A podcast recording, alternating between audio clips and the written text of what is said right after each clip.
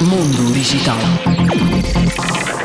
A chinesa Lenovo apresentou no CES 2024 em Las Vegas o ThinkBook Plus 5 Hybrid Laptop. Este é um modelo híbrido que possui duas CPUs, dois sistemas operacionais e seis colunas de som. Uma das virtudes deste modelo, segundo a Lenovo, é o facto de poder ser separado em duas partes e executar ambas simultaneamente. A tela, ao ser desconectada, funciona como um tablet com Android 13 e a parte inferior, denominada Hybrid Station, pode ser ligada a um monitor e usar o Windows 11. Mundo Digital.